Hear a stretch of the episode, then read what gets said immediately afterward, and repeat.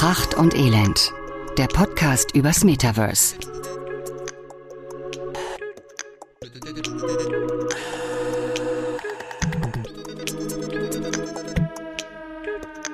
Ich habe Hunger. Ich habe Hunger. Ich habe Hunger auf die neue Podcast-Folge. Und. oh, komm bitte. Das war so ein schöner Einstieg. Den habe ich mir den ganzen Tag überlegt. Also. Oh Mann.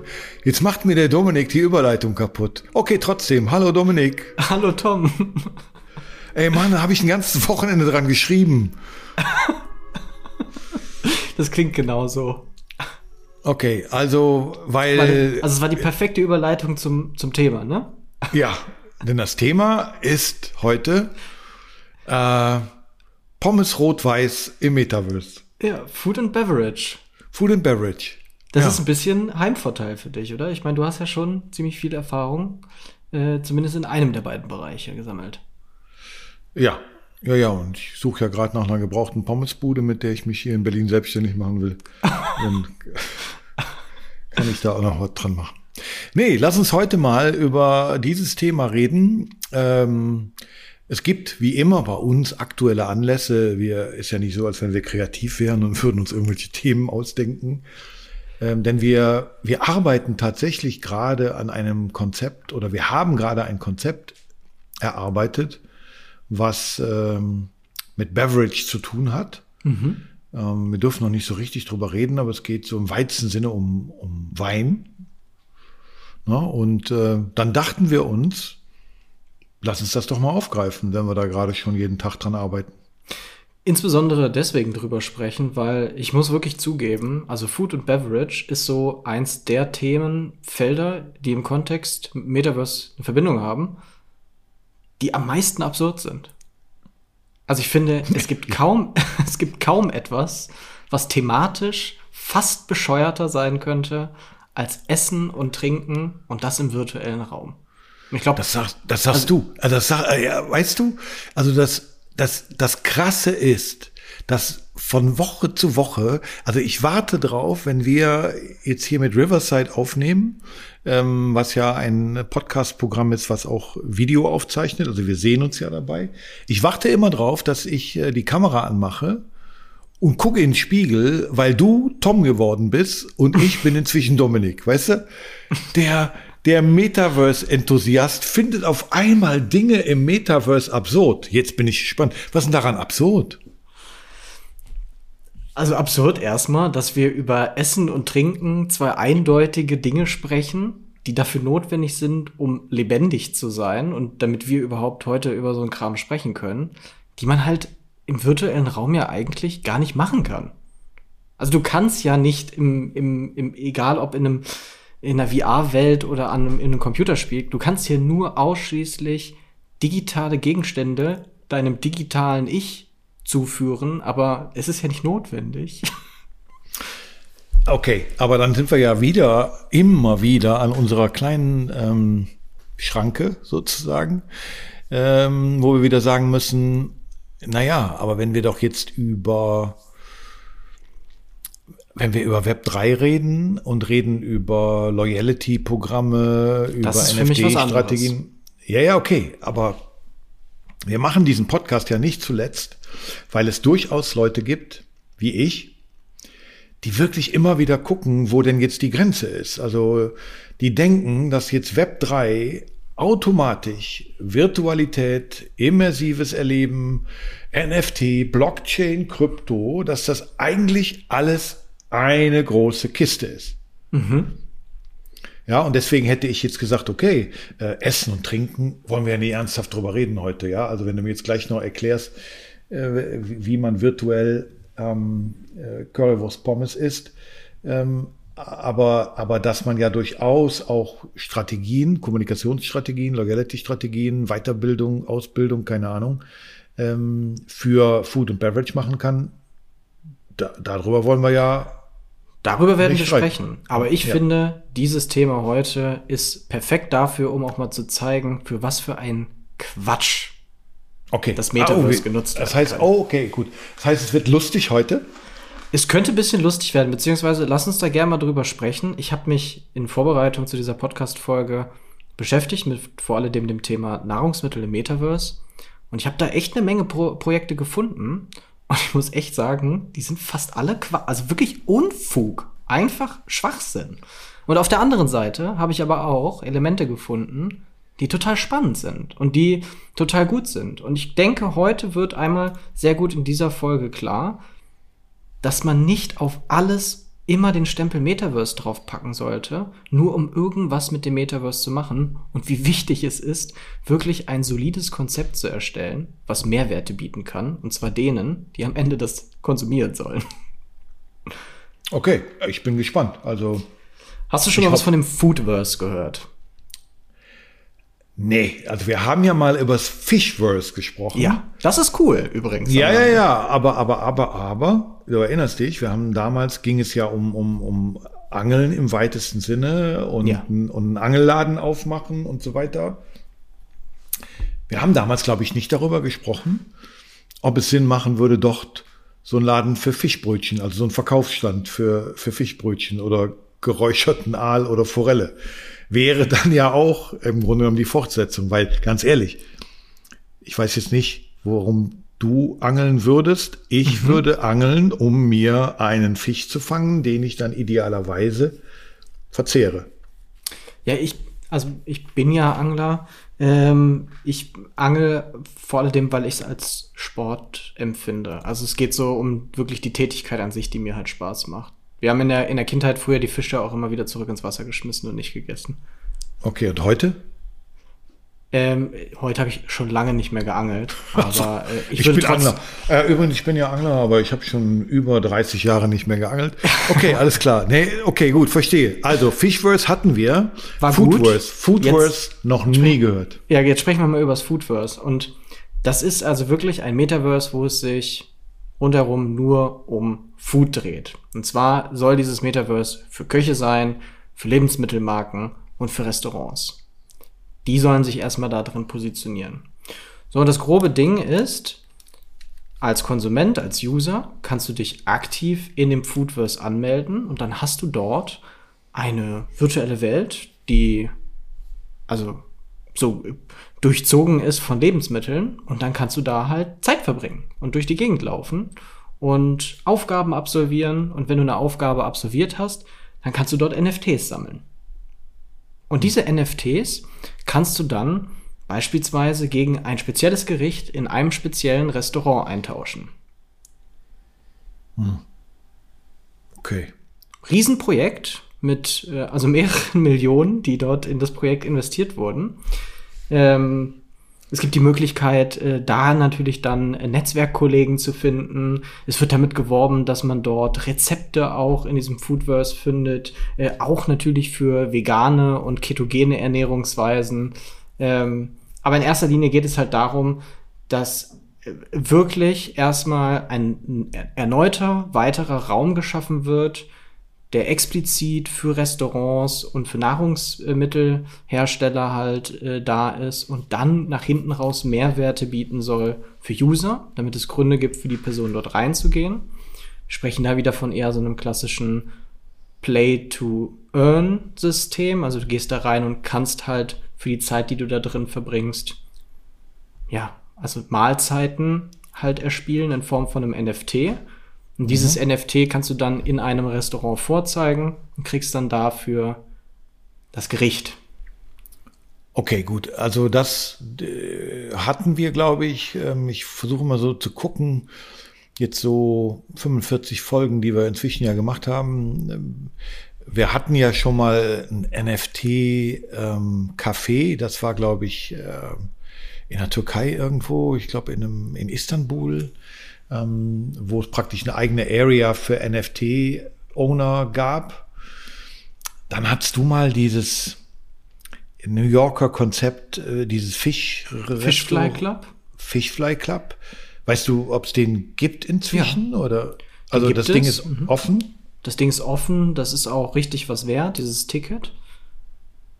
Okay, aber das heißt, das ist ja praktisch NFT als Eintritt zu irgendetwas. Genau. Ähm, das, was du gerade beschrieben hast, aber jetzt, wo du es gerade beschreibst, ich war vor drei Wochen, ähm, habe ich mein Weihnachtsgeschenk eingelöst, einen Fleischkochkurs. Ähm, das wäre ja so ähnlich. Also wenn du jetzt sagst, da gibt's ein Foodwurst, wo sich Leute über Rezepte austauschen und so weiter. Ich versuche mir gerade vorzustellen, denn ich bin ein, ein, ein, äh, ein User von, äh, von YouTube-Tutorials beim Kochen. Also wenn ich so technische Sachen, also ein Fisch entschuppen oder äh, Geflügel tranchieren, dann gucke ich mir sehr gerne mal so ein kleines Tutorial an. Sowas wäre, oder andersrum gefragt an dich, wäre das denkbar in Zukunft in VR sozusagen dass ich zu Hause was trangiere und andere gucken mir dabei zu? Absolut. Das ist zum Beispiel ein Bereich, den du gerade aufmachst, der macht total Sinn. Also für mich macht total Sinn, Virtual Reality und Metaverse dafür zu nutzen, um beispielsweise Köche weiterzubilden oder Hobbyköche Köche weiterzubilden, virtuelle Kochschulen anzubieten, von den besten Köchen der Welt zu lernen, für die du nicht unbedingt das Ticket bezahlen kannst, um da nach Amerika zu fliegen, um dir dann Koch XYZ halt anzuschauen. Die okay. Frage ist halt so ein bisschen, und ich finde, da könnte man halt heute auch mal gut drüber sprechen, ist das notwendig? Wenn es nee, denn dann auch über die vor allen Dingen, also vor allen Dingen, wie gesagt, ähm, wenn man dann mal so einen Kochkurs, und es ist ja äh, pups egal, was das jetzt für eine, für eine Thematik ist, wenn ich dann da irgendwie eine, eine Dreiviertelstunde eine Barbecue-Soße einkoche, dann hätte ich natürlich auch gerne, dass jemand, der Ahnung hat, mal kurz vorbeikommt, kleinen Löffel nimmt, probiert und sagt, geil, Tom. Ja. Geil, geiler Scheiß. Wenn ich das jetzt sozusagen mir selber sagen muss, ähm, äh, macht ja irgendwie keinen Sinn. Nee. Was vielleicht Sinn macht, ist natürlich, wie in so einer Kochschule, dass man, wenn man nach links und rechts schaut und so eine Brille anhat, sieht, man ist nicht alleine. Ich weiß nur nicht, ob halt das der entscheidende Mehrwert ist, warum dieses Produkt auf einmal besser sein sollte. Weil Kochen, finde ich, ist einfach was sehr Reales. Und das, ich weiß nicht, ob das, also für mich persönlich, macht es nicht so viel Sinn, das halt ins Virtuelle zu bringen. Wenn es aber darum geht, äh, Kochschulen zu machen, wo man wirklich live mit den großen Köchen interagieren kann und Fragen stellen kann. Das macht über Zoom nicht so viel Sinn. Da würde ich zum Beispiel sagen, ey, so professionelle Koch, Kochkurse ähm, für Köche, die sich weiterbilden wollen, da macht es tatsächlich Sinn. Da hat es für mich einen ganz klaren realen Mehrwert. Ein okay. Metaverse, was damit wirbt, dass es ein extrem einfaches und simples Gameplay hat. Finde ich völlig absurd.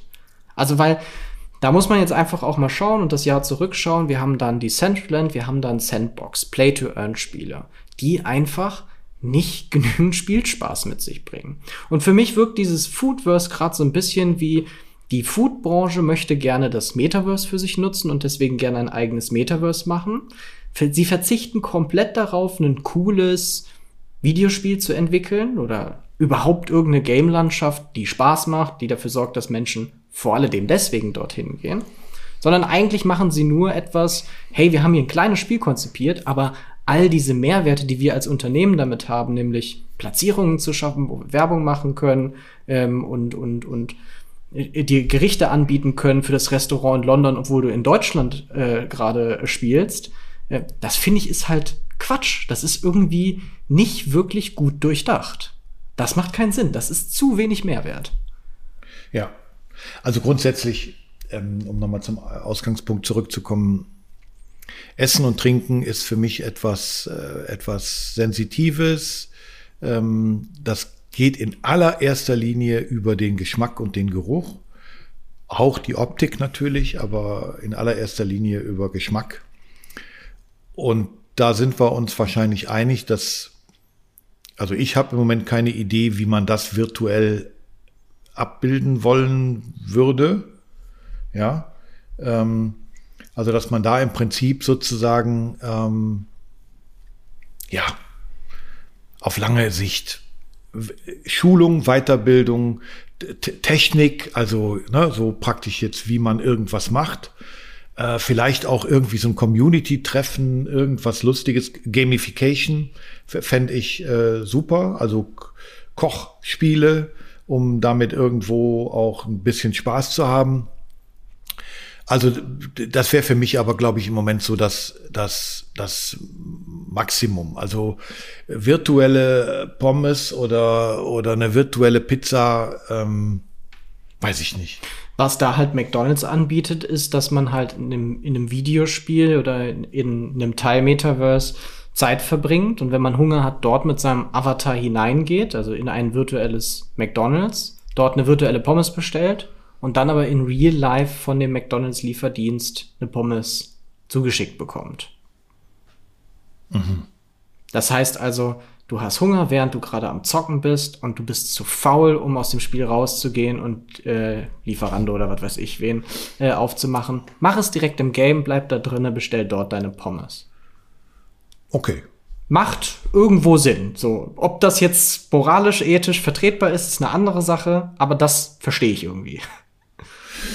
Ähm, ja, ich habe gerade gestern so ein, äh, ich habe gerade gestern, glaube ich, weiß ich gar nicht, LinkedIn oder Insta ist mir irgendein Ads, Ad angezeigt worden von einem Typen, der jetzt äh, Influencer für Fitness ist und der geschrieben hat, irgendwie seinen Weg vom übergewichtigen Gamer zum, zum Fitness-Nerd, womit er dann sozusagen das Vorurteil des übergewichtigen Gamers äh, bedient ist. Ne? Ich weiß, nachdem du mich ja letzte Woche äh, oder vor zwei Wochen war es jetzt schon das erste Mal in die Welt des Gamings entführt hast, nehme ich das absolut zurück.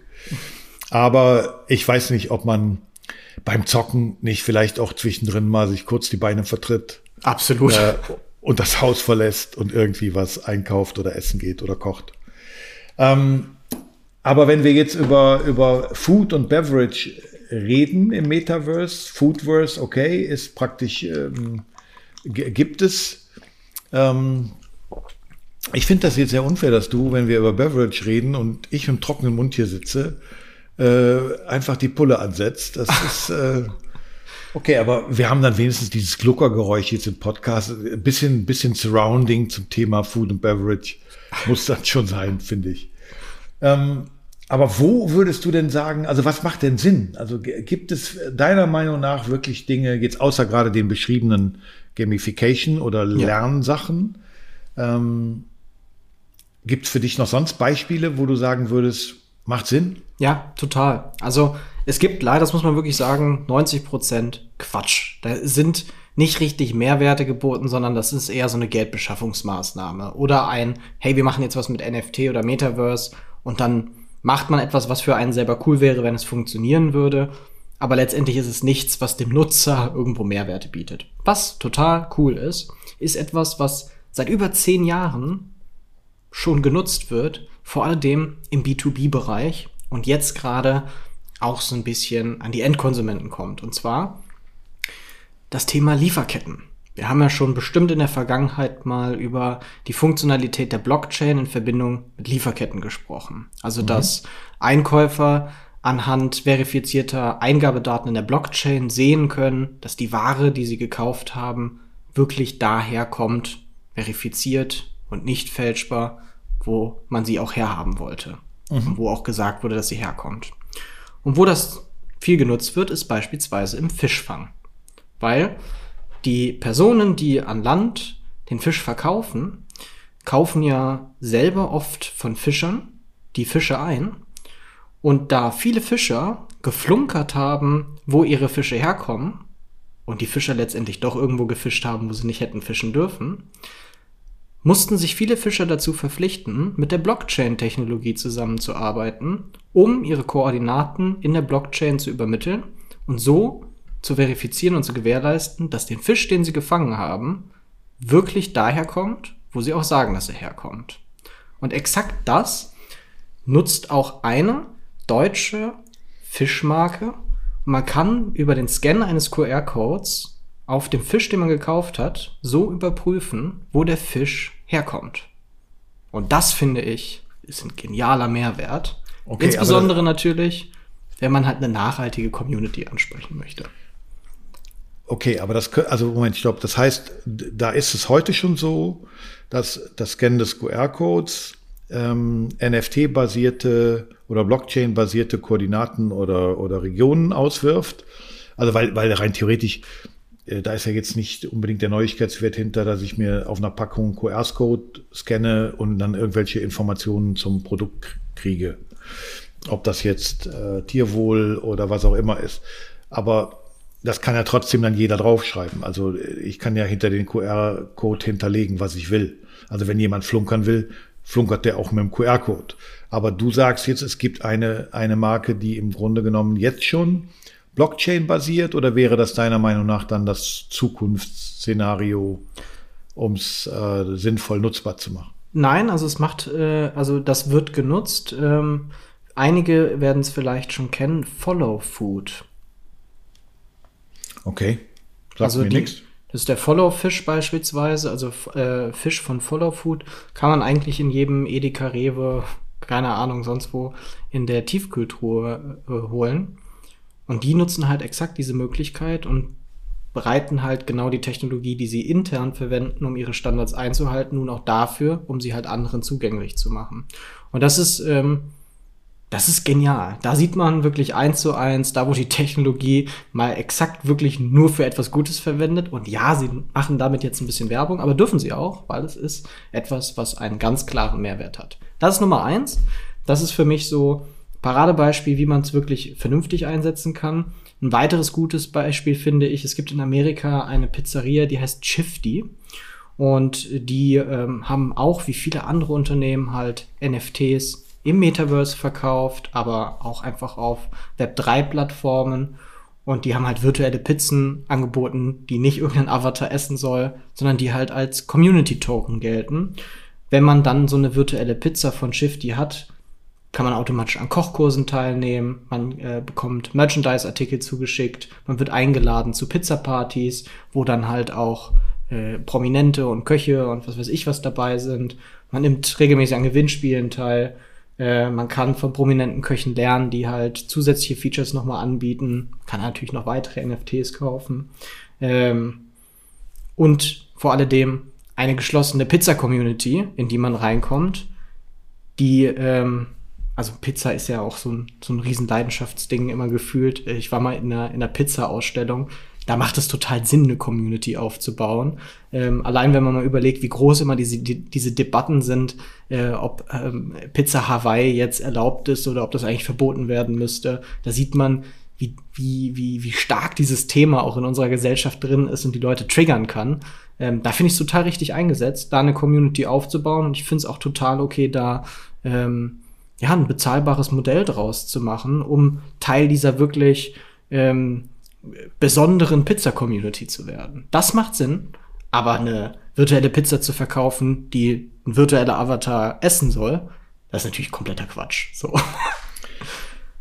Ja, es ist noch mehr Quatsch, als wenn ähm, ein virtueller Avatar virtuelle Turnschuhe trägt. Da gebe ich dir recht. Ja. Ähm, ne, wir, wir sind ja da immer wieder mal in kontroversen Diskussionen wo die Digital Collectibles und all das denn äh, wirklich äh, Sinn macht. Äh, bei Pizza essen würde ich sagen, auf gar keinen Fall. Ähm, bei Trinken ist das das gleiche oder gibt es da vielleicht Einsatzmöglichkeiten, die mir gerade nicht einfallen, wo du sagen würdest, da denkst du halt einfach zu kurz? Also beim Food fällt mir halt bis auf so richtig besondere Kobe-Rind-Sachen äh, oder äh, weil, also mir fällt relativ wenig im Food-Bereich ein, wo es so einen Sammlerwert gibt. Aber beispielsweise bei Spirituosen oder vor allem bei alkoholreichen Getränken besteht ja ganz oft auch so eine Sammler, ähm, ja, so ein Sammlerwert hinter den Sachen. Ne? Also ja. äh, ein, äh, ein ehemaliges Familienmitglied von mir hat Wein gesammelt. So, der hat einen Weinkeller gehabt und ähm, war ganz stolz auf irgendeine Flasche, die er mal von irgendeinem Lord oder so geschenkt bekommen hat. Die ist dann halt irgendwie 200 Euro wert. Das ist etwas, was aber ja auch häufig und gerne mal gefälscht wird. Und der absolute Klassiker, wofür das NFT steht, ist ja das Echtheitszertifikat. Das kann man darüber natürlich auch wirklich perfekt abdecken. Also wenn wir jetzt auch wieder in so Spirituosen denken, die dann irgendwie 200, 300 Jahre gereift sind, da kennst du dich besser aus als ich. Ähm, da lässt es sich auch super halt mit Echtheitszertifikaten arbeiten. Es gibt da Plattformen wie Blockbar, ähm, die zum Beispiel anbieten, hochpreisige, limitierte, seltene Spirituosen für dich sogar einzulagern und die für dich aufzubewahren. Du kannst aber das Eigentum, das Besitzstück durch ein NFT erwerben und theoretisch dieses NFT halt dann wieder der Blockbar zurückgeben. Dafür bekommst du dann die Spirituose zugeschickt. Die lagern die dann aber auch nicht mehr für dich. Also das ist ein Konzept, wo ich auch sagen würde, es macht total Sinn. Alle anderen Personen können auf der Blockchain sehen, wer der Besitzer gerade dieser besonderen, einzigartigen Spirituose ist. Für Sammler bestimmt ein gigantischer Mehrwert. Und da halt auch genau das Gleiche. Auch da hast du wieder diese Liebhaber. Du hast im Spirituosen und im alkoholischen Bereich viele Veranstaltungsmöglichkeiten. Also ich finde auch immer toll diese Verbindung aus NFT und Veranstaltungen. Ey, du möchtest Teil der Community werden, um halt zu exklusiven Veranstaltungen eingeladen zu werden, dann hol dir den digitalen Mitgliedsausweis. Ja, ob man sich heute in eine, keine Ahnung, in einem Sport, äh, Sportverein anmeldet oder halt in einer Wein-Community so. Für mich ist das genau das Gleiche, dass das eine halt digitalisiert ist und das andere gefühlt noch so ein bisschen in den 90ern hängt, wenn man es halt über Papier und äh, per Post verschicken macht. Okay, sammeln ähm, bin ich bei dir. Äh, das ist aber ja auch wiederum nichts, wo ich jetzt sagen würde, ähm, die Welt wird neu erfunden. Ähm, ne, wir digitalisieren Dinge, die bisher ja. haptisch waren, also das Echtheitszertifikat ähm, ist jetzt äh, sozusagen ähm, digital. Äh, gerade äh, von von einer Sparkasse Sparkasse mit Weida, glaube ich. Das muss im Osten auf, auf relativ ländlich sein die jetzt äh, eine, ein, ein, ein Edelmetall-Schließfach äh, Blockchain-basiert machen.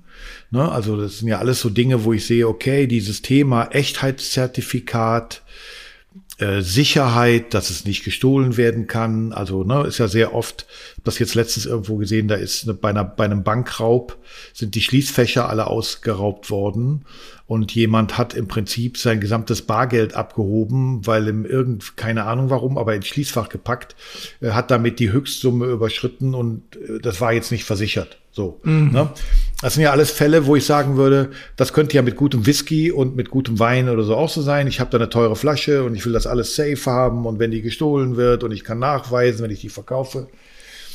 Aber äh, siehst du irgendwas, was man in Richtung Getränke herstellen, Getränke verzehren. Also es gab ja auch da schon die verschiedensten Dinge, so, so Best Buddy Apps, wo man Leuten, die, die an der Theke irgendwo sitzen, ein Getränk ausgeben kann, obwohl man selber nicht dabei sein kann. Also alles Dinge, die, die es ja schon alle mal gegeben hat, die sie aber alle nicht durchgesetzt haben.